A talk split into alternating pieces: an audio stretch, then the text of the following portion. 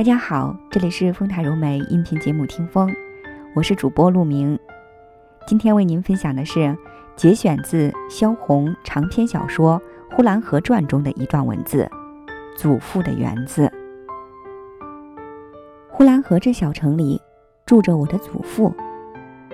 我出生的时候，祖父已经六十多岁了。我家有一个大园子，这园子里有蜂子。蝴蝶、蜻蜓、蚂蚱，样样都有。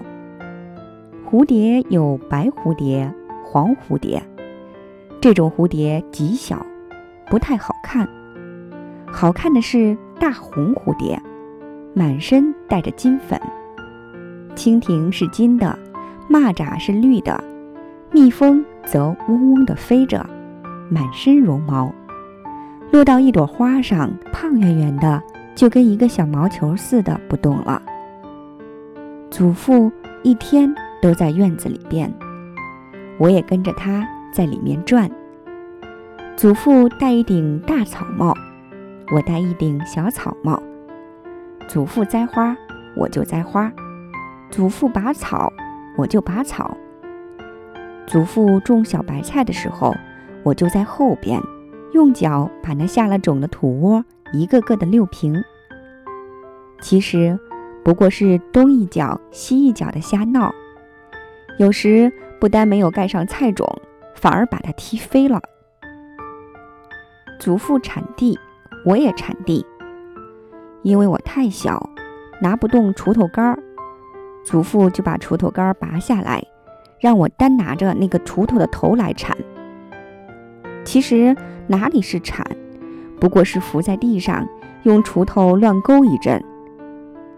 我认不得哪个是苗，哪个是草，往往把谷穗儿当做野草割掉，把狗尾草当做谷穗儿留着。当祖父发现我铲的那块地还留着一把狗尾草，就问我：“这是什么？”我说：“谷子。”祖父大笑起来。笑得够了，把草摘下来问我：“你每天吃的就是这个吗？”我说：“是的。”我看着祖父还在笑，就说：“你不信，我到屋里拿来给你看。”我跑到屋里拿了一个谷穗儿，远远地抛给祖父，说：“这不是一样的吗？”祖父把我叫过去。慢慢讲给我听，说谷子是有芒针的，狗尾草却没有，只是毛嘟嘟的，很像狗尾巴。我并不细看，不过马马虎虎承认下来就是了。一抬头看见一个黄瓜长大了，我跑过去摘下来吃黄瓜去了。黄瓜还没有吃完，我又看见一只大蜻蜓从旁边飞过。于是丢下黄瓜追蜻蜓了。蜻蜓飞得那么快，哪里会追得上？好在也没有存心一定要追上，跟着蜻蜓跑了几步，就又去做别的了。采一朵倭瓜花，捉一个绿蚂蚱，把蚂蚱腿儿用线绑上。绑了一会儿，线头上只拴着一条腿儿，蚂蚱不见了。玩腻了。我又跑到祖父那里乱闹一阵，祖父浇菜，我也过来浇，但不是往菜上浇，而是拿着水瓢，拼尽了力气，把水往天空里一扬，大喊着：“下雨啦！下雨啦！”太阳在园子里是特别大的，天空是特别高的，太阳光芒四射，亮得使人睁不开眼睛，亮的蚯蚓。不敢钻出地面来，蝙蝠不敢从黑暗的地方飞出来。凡是在太阳底下的，都是健康的、漂亮的。拍一拍手，仿佛大树都会发出声响，好像对面的土墙都会回答。花开了，就像睡醒了似的；鸟飞了，就像在天上逛似的；虫子叫了，就像虫子在说话似的。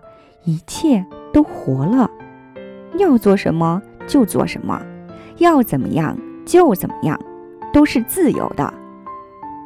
倭瓜愿意爬上架就爬上架，愿意爬上房就爬上房；黄瓜愿意开一个花就开一个花，愿意结一个瓜就结一个瓜。若都不同意，就是一个瓜也不结，一朵花也不开，也没有人问他。玉米愿意长多高就长多高，它若愿意长上天去，也没有人管。蝴蝶随意的飞，一会儿从墙头上飞来一对黄蝴蝶，一会儿又从墙头上飞走了一只白蝴蝶。它们是从谁家来的，又飞到谁家去？太阳也不知道这个。只是天空蓝悠悠的，又高又远。白云来了，一大团一大团的，从祖父的头上飘过，好像要压到了祖父的草帽上。我玩累了，就在房子底下找个阴凉的地方睡着了。不用枕头，不用席子，把草帽遮在脸上，就睡着了。